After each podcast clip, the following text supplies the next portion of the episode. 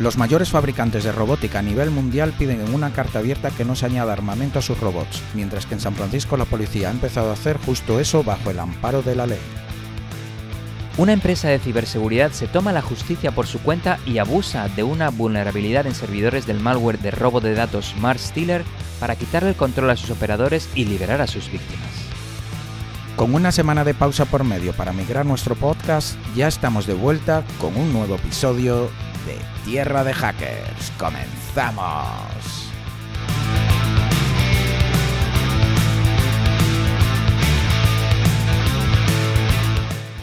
Hola, hola y bienvenidos a Tierra de Hackers, tu noticiero de ciberseguridad hecho podcast. Hoy es el 4 de diciembre de 2022, este es el episodio número 75 yo soy Martín Vigo y está conmigo dos semanas después y tras lidiar con varios problemas migrando el podcast, Alexis Porros. Hola Alexis, ¿qué tal? Pues muy buenas Martín, aquí andamos, como dices, a medias entre MacGyver y el inspector Gadget, tocando cables en los servidores del podcast para dejarlo fenomenal y seguir publicando episodios para nuestros oyentes. Y como siempre, agradeceros a vosotros, nuestros queridos oyentes, el seguimiento que nos hacéis en todos sitios, en redes sociales, en estando conversando con nosotros en, los, en el servidor de Discord, eh, vía email, donde nos enviáis sugerencias y preguntas, eh, incluso en las plataformas de podcast. Eh, muchas gracias de verdad y os recordamos que si no lo estáis, deberíais estar suscritos a nuestro podcast en vuestra plataforma de escucha favorita. A modo de recordatorio, ¿Dónde estamos? En redes sociales, Twitter, Instagram y Facebook con el handle arroba tierra de hackers. LinkedIn, YouTube y Twitch como Tierra de Hackers. Correos electrónicos nos los podéis enviar a podcast arroba tierradehackers.com y en Discord podéis acceder al servidor a través de tierradehackers.com barra Discord. Finalmente, como siempre, agradecer vuestro apoyo a la pregunta del episodio que publicamos en Twitter y que para el episodio anterior fue la siguiente.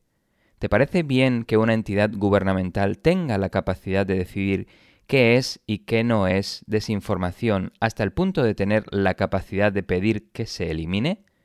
Teníamos tres respuestas en este caso. La más votada con un 37% fue que no, por debido a la libertad de expresión. Con un 33% tenemos no, reguladores apolíticos. Y con un 30% tenemos sí, es un problema gordo. Así que ya vemos que dos tercios están en contra y un tercio está a favor. Pues sí, yo continúo, como siempre, dando las gracias a nuestros mecenas de Patreon, la gente, los oyentes que nos apoyan en Patreon económicamente para poder cubrir un poco los gastos que tenemos con el podcast. Específicamente quiero mencionar a David Alejano, que se acaba de unir a, nuestro grupo de mecenas y se acaba de hacer un hacker social. Muchísimas gracias David por apoyarnos, te lo agradecemos muchísimo. También agradecerle a nuestros sponsors, eh, Monat. Aprovecho, como siempre, ya sabéis, eh, para deciros que están buscando a ingenieros y expertos para ayudarles con su misión, que es hacer la seguridad más accesible y transparente nosotros lo hacemos a través de un podcast, pero ellos lo hacen a través de una herramienta de gestión y visualización de telemetría de datos de seguridad. Están en Silicon Valley, pero ya sabéis, están buscando gente por todo el mundo con un expertise en temas de ciberseguridad. Así que les podéis contactar en el correo tierra de m-o-n-a-d.com, m-o-n-a-d.com. Y yo creo que empezamos ya con la noticia para no perder más tiempo. Y esta es una noticia que os traigo, aunque en realidad la tengo en el tintero hace un par de meses ya, en octubre concretamente, cuando vi que Boston Dynamics publicaba una carta abierta en su blog. Eh, si os acordáis, Boston Dynamics es esta empresa que está detrás de estos vídeos tan espectaculares, ¿no? De robots haciendo volteretas, gimnasia rítmica, parkour. Em, pues pues esta carta está firmada no solo por ellos, sino por otros de los mayores fabricantes de robótica del mundo. Eh, fabricantes como Open Robotics, Agility Robotics, Unitree, ClearPath Robotics y Anibotics, que bueno, que tienen los nombres así, son poco originales. Pues esta carta abierta estaba dirigida al público en general, pero sobre todo a los gobiernos del mundo. ¿Y qué dice esta carta? Pues que estos fabricantes de robots, que son pioneros en el mundo, como decía, piden que no se añada armamento a estos robots. ¿Cómo se te queda el cuerpo? Repito, los principales fabricantes de robots están pidiendo a los gobiernos del mundo que por favor no les pongan pistolas, metralletas o explosivos a robots porque es un peligro para la sociedad. Os leo un par de párrafos, pero por supuesto os dejo la carta entera enlazada en las notas del episodio para que os hagáis una idea de qué va esta carta. Uno de los párrafos dice lo siguiente. Creemos que añadir armas a robots que son controlados remotamente o autónomos, que cualquier persona los puede comprar y que son capaces de acceder a lugares donde previamente no podían, como hogares y lugares de trabajo, eleva las preocupaciones y riesgos de daños a las personas y también tiene una serie de consecuencias éticas y morales muy grandes. La aplicación armamentística de estos modernos robots dañarán también la confianza de la gente en este tipo de tecnologías. Por estas razones no apoyamos armar nuestros robots. Este es otro párrafo. Nos comprometemos a no añadir armas a nuestros robots de uso genérico ni crear software para ese propósito. Para ser claros, no tenemos nada en contra de tecnologías ya existentes que gobiernos y agencias gubernamentales utilizan hoy en día para defenderse. Pues estos son dos párrafos que destaco yo que, bueno, un poco ya entendéis las intenciones de lo que están intentando hacer estos fabricantes de, de robótica, ¿no? Como os imagináis, cuando vi esta carta me la guardé para preparar una noticia que traeros al podcast pero como solo era una carta en el momento, ahí en octubre cuando la vi, me esperé a que sucediese alguna noticia relevante más para traeros una noticia un poquito más completa, ¿no? Y ese día ha llegado, queridos oyentes, en forma de otra noticia que pone los pelos de punta. La policía de San Francisco, esta querida ciudad donde yo vivo, utilizará robots para matar a gente remotamente. Sí, sí, esto, esto se acaba de votar y aprobar en el Parlamento. Pero vayamos por partes que a veces me gusta un poco soltaros así eh, las cosas, ¿no? Directamente para dejaros un poco volados de la cabeza. Hace una semana el Electronic Frontier Foundation, o EFF, que a veces hemos hablado de ellos, que es una organización sin ánimo de lucro centrada en los derechos digitales, publicaba un post advirtiendo de que en los próximos días se votaría una proposición de ley para permitir a la policía de San Francisco hacer exactamente lo que la carta abierta que los de los fabricantes eh, que os acabo de leer pedía no hacer añadir armas a los robots utilizados ya a día de hoy por la policía. Concretamente, la ley a votar contenía este párrafo en concreto que define un poco lo que será la ley. Os lo leo textualmente. Los robots que aparecen en esta lista no deberán ser utilizados para otro propósito que no sea el entrenamiento o simulaciones, detenciones criminales, incidentes críticos, circunstancias extraordinarias, ejecutar órdenes judiciales o para inspeccionar dispositivos sospechosos. Los robots, los robots podrán ser utilizados como una fuerza letal solo cuando el riesgo de pérdida de vidas para los ciudadanos o fuerzas policiales sea inminente y sea mejor opción que otras alternativas disponibles para la policía de San Francisco. Esto es uno de los párrafos de la proposición de ley. O sea, está escrito, digamos, como en modo negativo, ¿no? En vez de decir se podrá utilizar para esto, se dice solo se podrá utilizar para estos casos, pero es que ya vemos que esos casos realmente son bastante genéricos, por lo menos de la manera que está redactada. Y yo ya os digo que, como siempre os recuerdo, que yo no soy un abogado y, y tenemos que asumir que Martín Vigo no tiene ni idea de lo que está diciendo, sobre todo cuando hablamos de leyes. Pero bueno, el propio Electronic Frontier Foundation comenta lo genérico que es este lenguaje. Por ejemplo, ¿qué es lo que define una situación extrema o crítica? ¿Qué es lo que justificaría utilizar robots para matar a gente? Eso se deja a criterio de la propia policía de San Francisco para juzgar. Son ellos los que van a decir esto es una situación crítica, saca el robot para matar al sospechoso. Claro, no está definido específicamente en la propia ley. La ley no especifica o define estas situaciones, sino que las deja a interpretación. Y como de lo que hablamos es de usar robots como arma letal, pues hombre, cuando menos eh, preocupa un poquito, ¿no?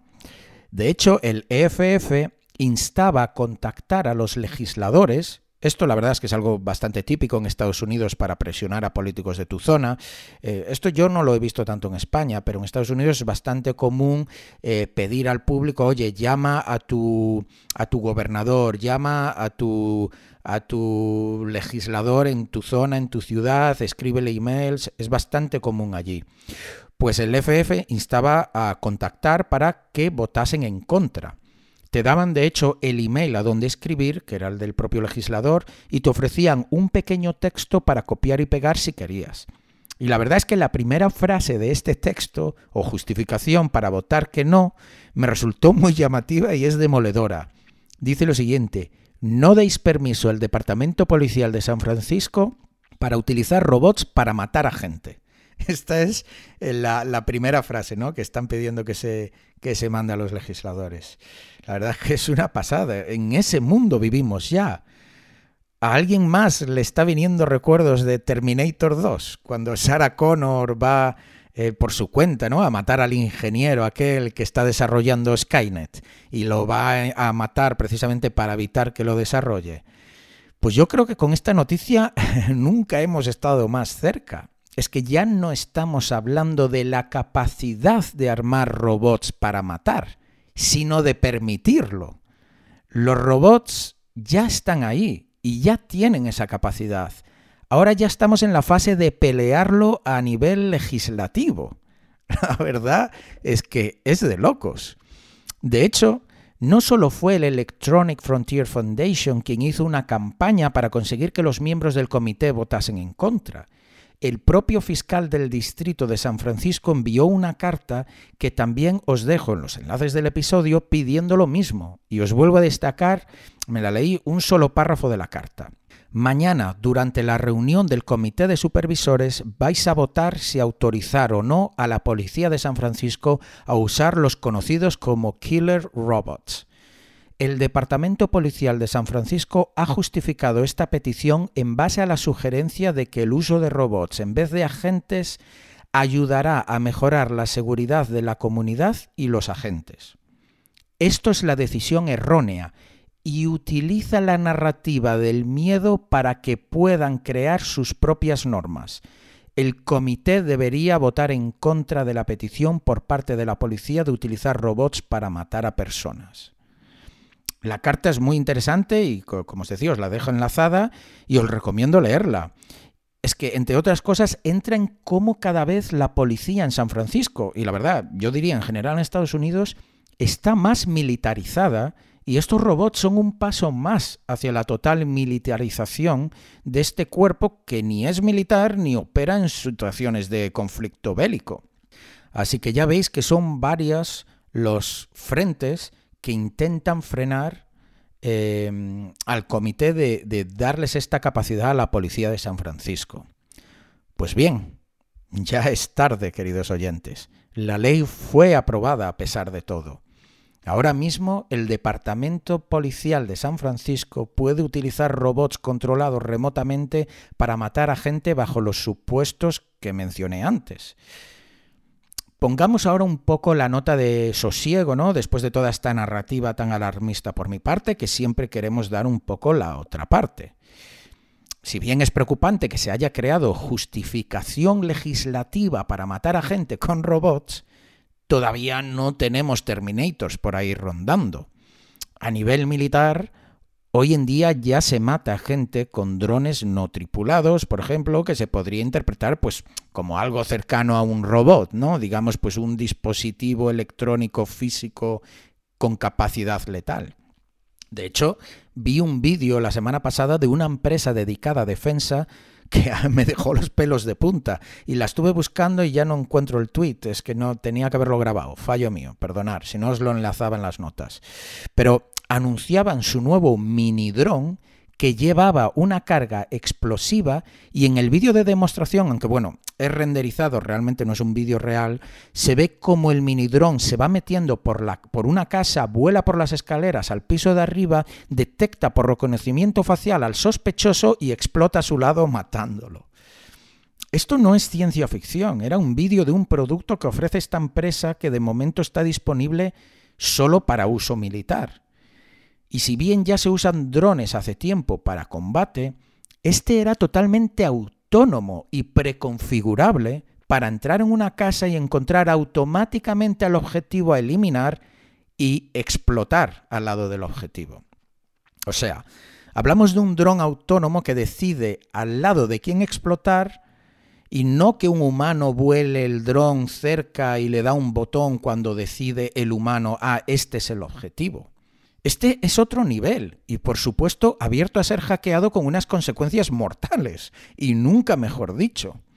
También pues tenemos robots, ¿no? que se utilizan para desactivar bombas o inspeccionar vehículos sospechosos eh, que, pueden estar abandonados, pero y tenemos esto ya hace tiempo, pero son robots muy lentos y controlados remotamente con, con un mando a distancia, desde la cercanía con un objetivo muy concreto, que simplemente es deshabilitar bombas o, hacer que exploten ¿no? en, un, en un entorno seguro. El problema, y volviendo a la carta abierta de las empresas robóticas, es que los robots cada vez son más capaces, más autónomos y en general más avanzados.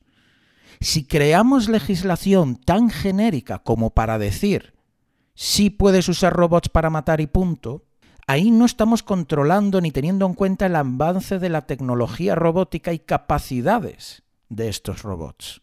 En fin, yo todavía veo el escenario de Skynet muy lejos, pero también lo veo un pasito más cerca. Y os dejo con la pregunta del episodio, queridos oyentes. Si vosotros hubieseis tenido la capacidad de votar, ¿hubierais votado a favor o en contra de que la policía puede utilizar robots armados para matar a personas remotamente. Y os doy las dos opciones, a favor o en contra. Pues me he quedado bastante anonadado, Martín. Parece que el futuro ya ha llegado.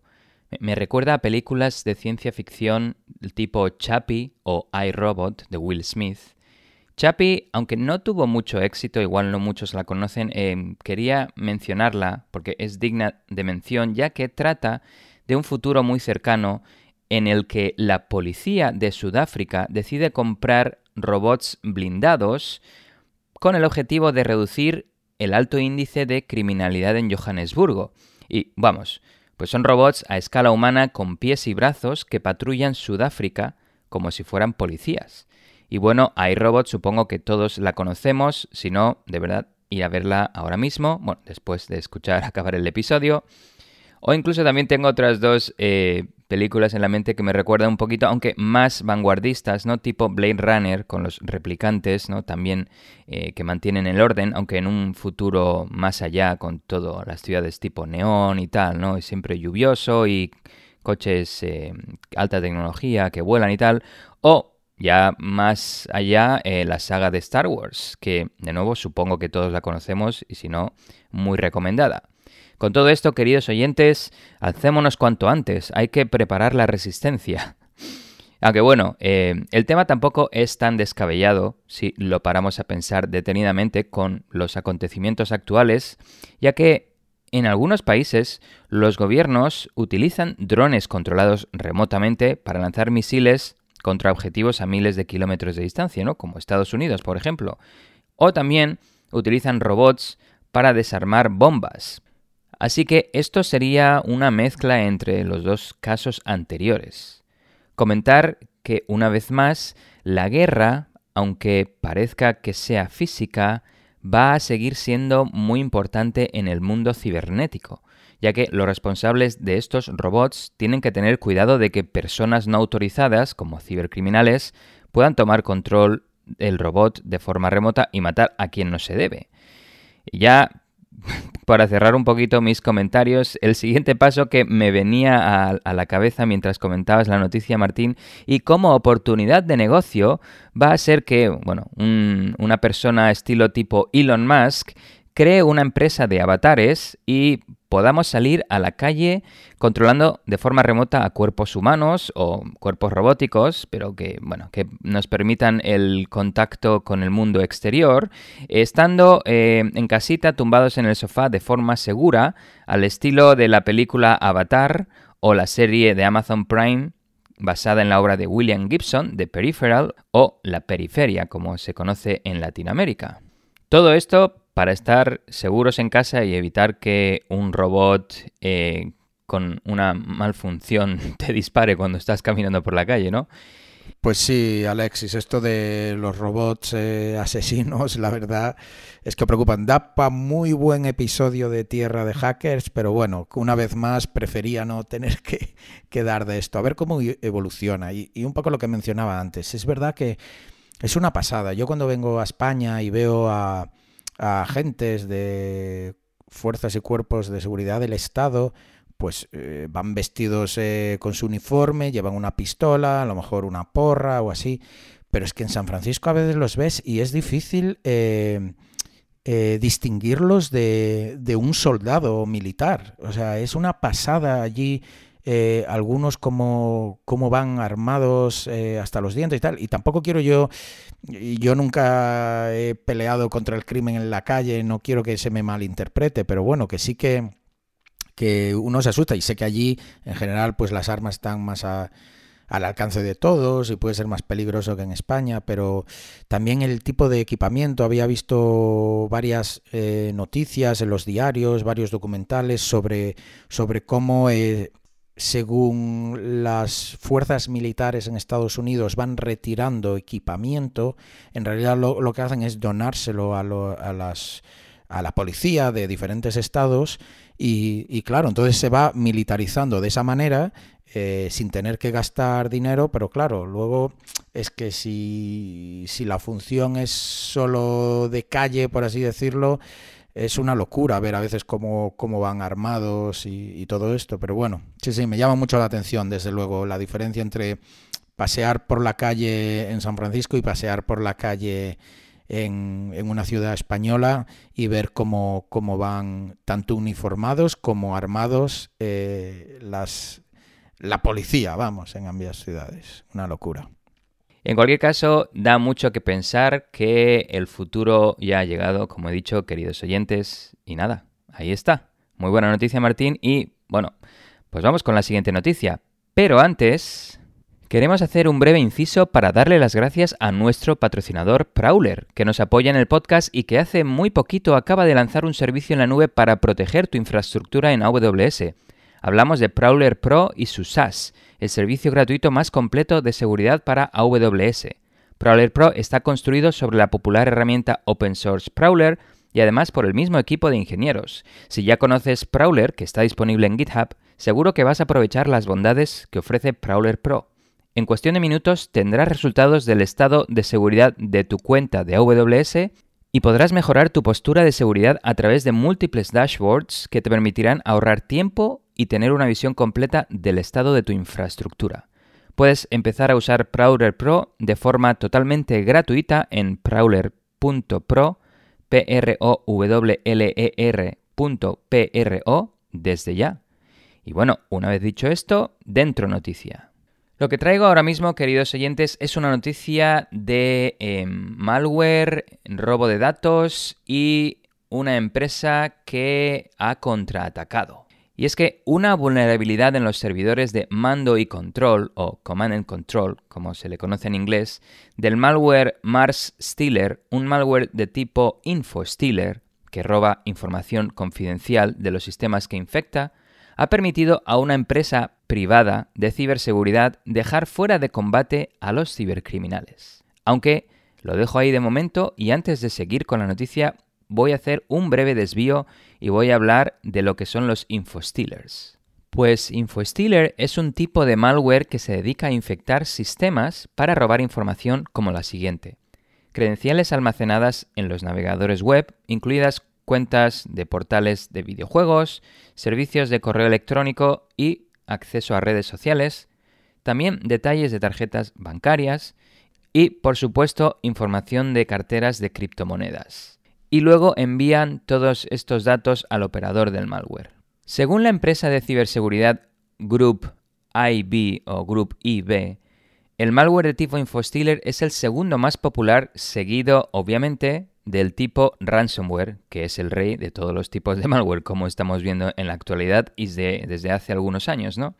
Según esta empresa, en los primeros siete meses de este año, los operadores de Infostealer infectaron a más de 890.000 dispositivos de usuarios en 111 países, y robaron más de 50 millones de contraseñas. Los cinco países más atacados este año fueron Estados Unidos, Brasil, India, Alemania e Indonesia, con entre 91.000 y 35.000 dispositivos infectados dependiendo del país. Los ciberdelincuentes utilizan principalmente a los infostealers Redline y Raccoon para obtener contraseñas para cuentas de videojuegos como Steam, Roblox y Epic Games, credenciales de PayPal, que se corresponde con el 25% de los datos robados, registros de pago de los usuarios y tarjetas bancarias y, obviamente, como he dicho, información de carteras de criptomonedas. De hecho, Redline Stealer es el malware de robo de datos más popular en la actualidad, siendo utilizado por 23 de los 34 grupos de infostealers que rastrea Group IB y se ofrece en alquiler en la dark web por unos entre 150 y 200 dólares al mes.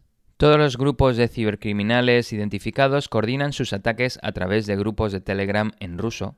Según el análisis de los grupos de Telegram, durante los últimos 10 meses de 2021, los ciberdelincuentes recopilaron 27 millones de contraseñas, 1,2 millones de archivos de cookies, que, de forma similar a un nombre de usuario y contraseña, las cookies permiten el acceso a un servicio online o sistema, normalmente a través del navegador web.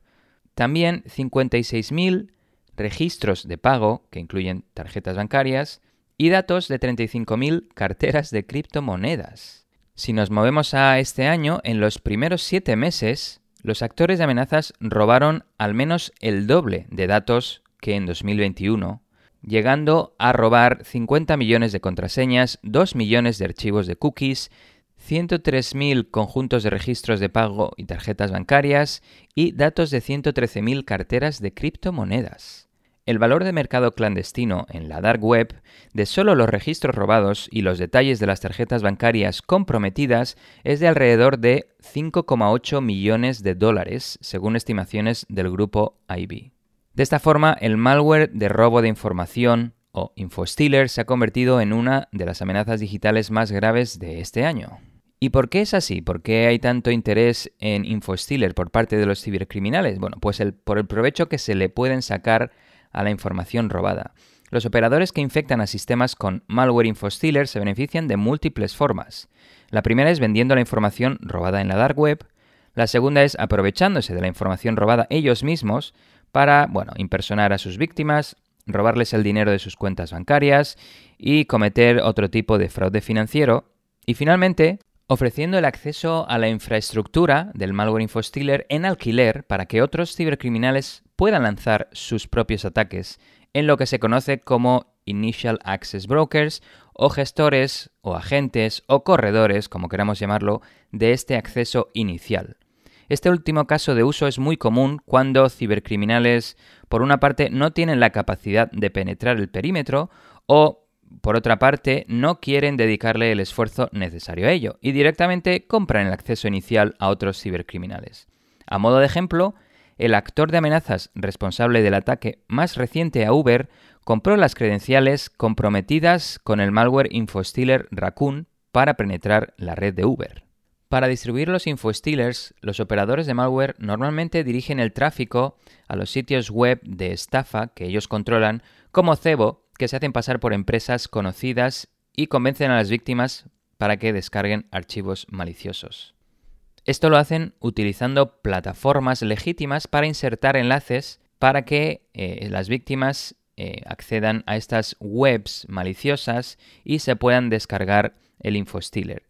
Esto lo hacen a través de enlaces que incluyen en reseñas u opiniones de vídeos de juegos populares en YouTube, también eh, lo incluyen en software de minería de criptomonedas, ponen estos enlaces también en archivos NFT en foros especializados y comunicación directa con artistas de NFT y también lo añaden en redes sociales eh, asociados a, temas de sorteos y loterías.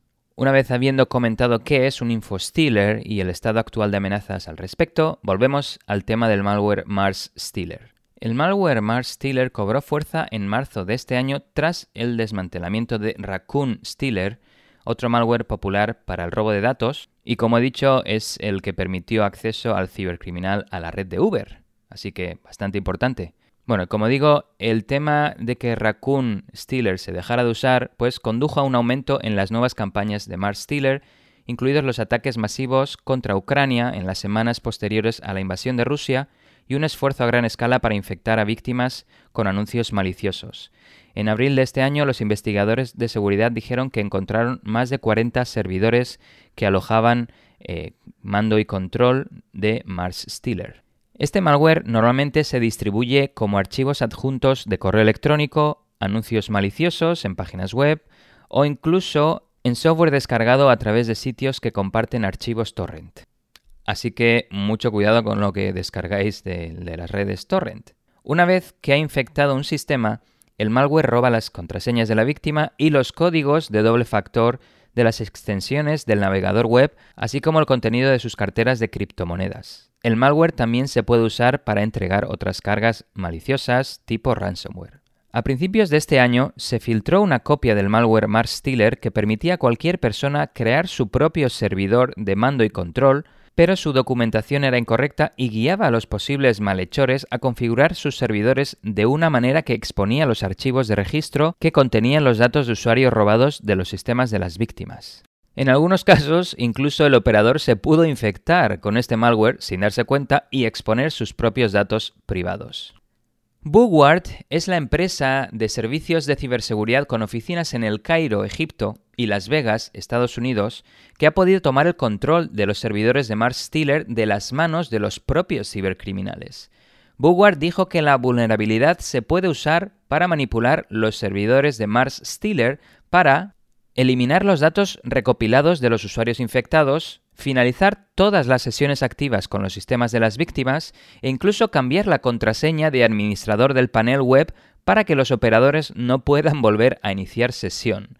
Esto significa que el operador pierde el acceso total a todos los datos robados y tendría que atacar y reinfectar a sus víctimas nuevamente. A todo esto yo espero que los cibercriminales no tengan una puerta trasera o una contraseña o usuario adicional, sino van a poder volver a retomar el control de los servidores de mando y control. Pero bueno, parece una hazaña interesante por parte de esta empresa Bugward.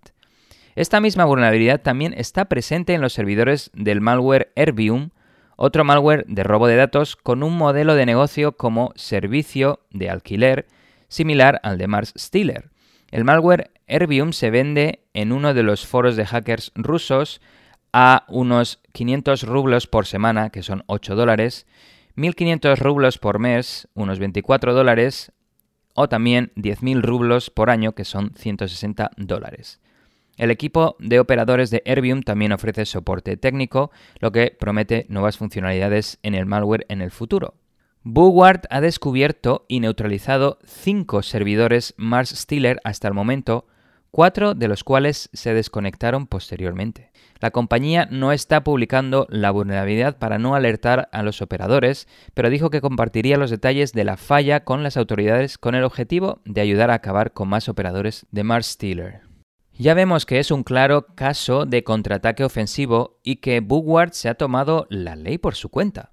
En el episodio anterior cubrí la noticia de que Australia ha creado un equipo de ataque ofensivo contra cibercriminales, sobre todo para combatir el ransomware, que se compone de 100 personas trabajando a tiempo completo. Y también comenté que países como Estados Unidos y el Reino Unido tienen capacidades similares, aunque oficialmente a menor escala, según dicen ellos, desde 2017. También comenté que han habido casos de contraataque ofensivo por partes de las fuerzas del orden. Policías holandeses engañaron al grupo ransomware Deadbolt haciéndoles creer que habían pagado el rescate y pudieron revertir y recuperar la transacción de criptomonedas justo después de haber recibido cada una de las 150 claves de descifrado que pudieron rescatar. En otra instancia, el Departamento de Justicia de Estados Unidos recuperó la mayoría de los 4,3 millones de dólares pagados como rescate al grupo DarkSide por parte de Colonial Pipeline en el ataque de ransomware. Y otro caso fue que el US Cyber Command y el FBI comprometieron los servidores del grupo de ransomware Revil después del ataque contra Casella. Pero en este caso, a diferencia de las situaciones anteriores que acabo de comentar, el grupo que contraataca no pertenece a ningún gobierno ni fuerza del orden. Es simplemente una empresa de ciberseguridad que se ha tomado la justicia por su mano. En esta ocasión, desde un punto de vista moral, probablemente la mayoría estemos de acuerdo de que han actuado para bien, aunque no somos quien para decidir esto, ya que para eso está la ley y dependiendo del país esto puede o no ser un acto delictivo en sí. Por ejemplo, en Estados Unidos esto sería un acto ilegal en base a la ley de acto de fraude y abuso informático, la llamada Computer Fraud and Abuse Act, que define que comprometer sistemas sin orden judicial es delito.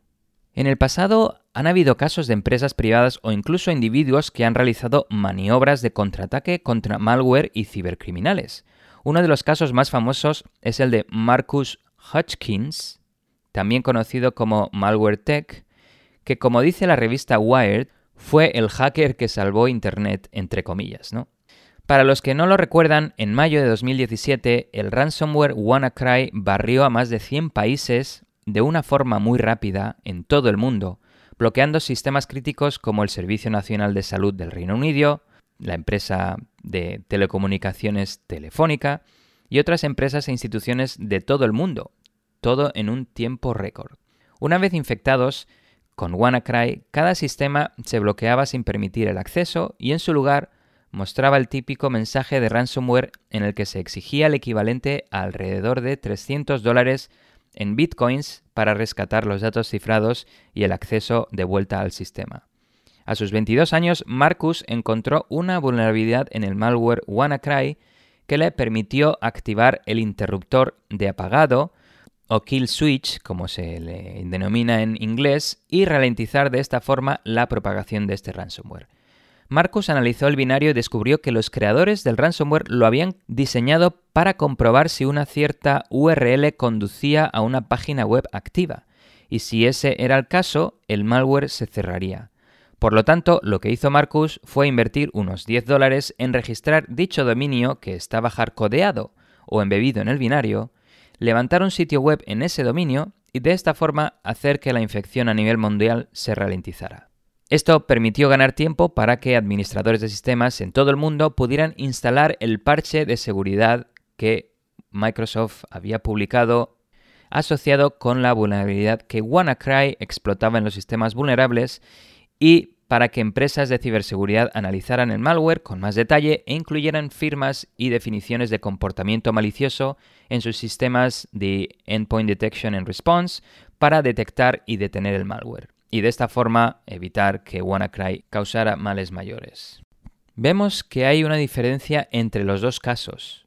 Primero, en el caso de Mars Steeler, Bugward contraatacó de forma activa abusando de una vulnerabilidad en el servidor de mando y control del malware. Sin embargo, en el caso de WannaCry, se podría decir que Marcus contraatacó de forma pasiva contra el ransomware, ya que no tocó, no interactuó directamente con su infraestructura, sino que el ransomware fue el que interactuó primero con el sitio web hospedado en el dominio que Marcus había registrado. Ya vemos que son dos formas distintas de contraataque activo versus pasivo y que a veces incluso se pueden combinar para tumbar malware y actividades ciberdelictivas. Recordemos que ambos casos fueron llevados a cabo por entidades o individuos privados que no pertenecen a ningún gobierno ni fuerza del orden y tampoco tenían ninguna orden judicial. Por lo tanto, de nuevo, el debate queda ahí. ¿Es correcta la acción de Bugward contra Mars Steeler? En este caso, hay que comentar que, como Bugward tuvo acceso a servidores de mando y control de Mars Steeler, y estos servidores contenían los datos robados de sus víctimas, Bugward potencialmente ha podido tener acceso a mucha información confidencial a la que no estaba autorizado. Recordemos, contraseñas de acceso a portales de videojuegos, eh, datos bancarios y de tarjetas de crédito o débito, o incluso carteras de criptomonedas. No creo que a ninguna de las víctimas le guste que sus datos confidenciales no solo los puedan tener cibercriminales ofreciéndolos estos datos en la dark web, sino que también los pueda haber obtenido una empresa de ciberseguridad sin permiso alguno, no autorizada. En cualquier caso, quiero cerrar la noticia dejándoos con unas medidas que os pueden ayudar a protegeros o responder a una infección de malware de robo de datos, o también llamado infostealer, así que lo que podéis hacer es lo siguiente, y comentar que esto no es consejo nuevo, lo llevamos inculcando en los episodios anteriores, bueno, desde el inicio de Tierra de Hackers, y a modo de recordatorio queremos recordar que si estáis infectados, lo que podéis hacer es lo siguiente cambiar contraseñas y semillas de doble factor, notificar a entidades bancarias, cerrar tarjetas de crédito y débito y pedir nuevas, monitorizar actividades bancarias, suscribirse a servicios de prevención de robo de identidad, hacer búsquedas de tu propia información online, aplicar parches de seguridad tan pronto como se publiquen, ya sea en portátiles, sistemas de sobremesa o móviles, instalar un antivirus u otros sistemas de seguridad y vigilar con ataques de ingeniería social, ya sea vía email, chats, mensajes o llamadas o incluso en enlaces de plataformas web estilo YouTube y similares. Así que tened mucho cuidado con este tipo de amenaza, ya que ya veis que vuestros datos son tan valiosos como el oro. Muy interesante la noticia, Alexis, como siempre. Eh, muy curioso este tema de, los infostealers. Teníamos los data wipers, que era simplemente borrar datos, tenemos otros que solo para crear eh, denial of service y tenemos estos especializados en robar información, lo cual tiene muchísimo sentido cuando hablamos, como hemos hecho en muchas ocasiones, ocasiones en tierra de hackers, del tema de robar propiedad intelectual, un, vector de ataque muy común, sobre todo eh, desde China. Así que mm, eh, tiene sentido que se, haga este tipo de malware especializado, pero sobre todo también el tema de, que lo puedas alquilar. Esto también lo hemos hablado muchas veces, lo de ransomware as a service. Es que es una pasada. Se crean eh, nuevos mercados eh, en todos los sentidos. qué locura. Pues hasta aquí hemos llegado en este episodio. Gracias por tener paciencia que os hemos dejado una semanita sin episodio, pero estábamos, lo dicho, migrando el podcast. Gracias por seguir ahí, vuestros comentarios que son una pasada, los emails que nos mandáis, colaboraciones que nos pedís. Eh, como siempre, muchísimas gracias. Recordar compartir el podcast que nos ayuda muchísimo, comentarlo en redes, eh, no solo en redes sociales, pero en las propias plataformas de podcasting, porque eso nos hace más relevantes y crecemos en los charts para que nos descubra más gente, es el objetivo. Eh, y como siempre, pues nos podéis también apoyar si así queréis en Patreon, patreon.com barra tierra de hackers. Pues muy contento de haber finalizado la migración del podcast a la nueva plataforma y de poder publicar otro episodio más contigo y con los oyentes. De nuevo darles muchas las gracias por su apoyo, con esas reseñas y mensajes maravillosos que nos envían y que nos dan la motivación para poder seguir adelante con el podcast. Y también, por supuesto, dar las gracias a nuestros patrocinadores y mecenas. Ya sabéis que todos formáis parte de Tierra de Hackers y hacéis en realidad este podcast. Lo dicho, desde aquí seguimos trabajando duro para poder traeros episodios interesantes. Pues nos vemos y nos escuchamos en el próximo episodio. Adiós, adiós. Chao, chao. Hasta la próxima. Si te ha gustado este episodio y quieres ayudarnos a seguir con el podcast, compártelo con tus amigos y compañeros. Con tu apoyo podremos atraer y despertar el interés por la ciberseguridad de mucha más gente. Acuérdate de dejarnos un comentario y una valoración donde nos estés escuchando. También puedes seguirnos en Twitter, Instagram y Facebook. Te esperamos en el próximo episodio de Tierra de Hackers.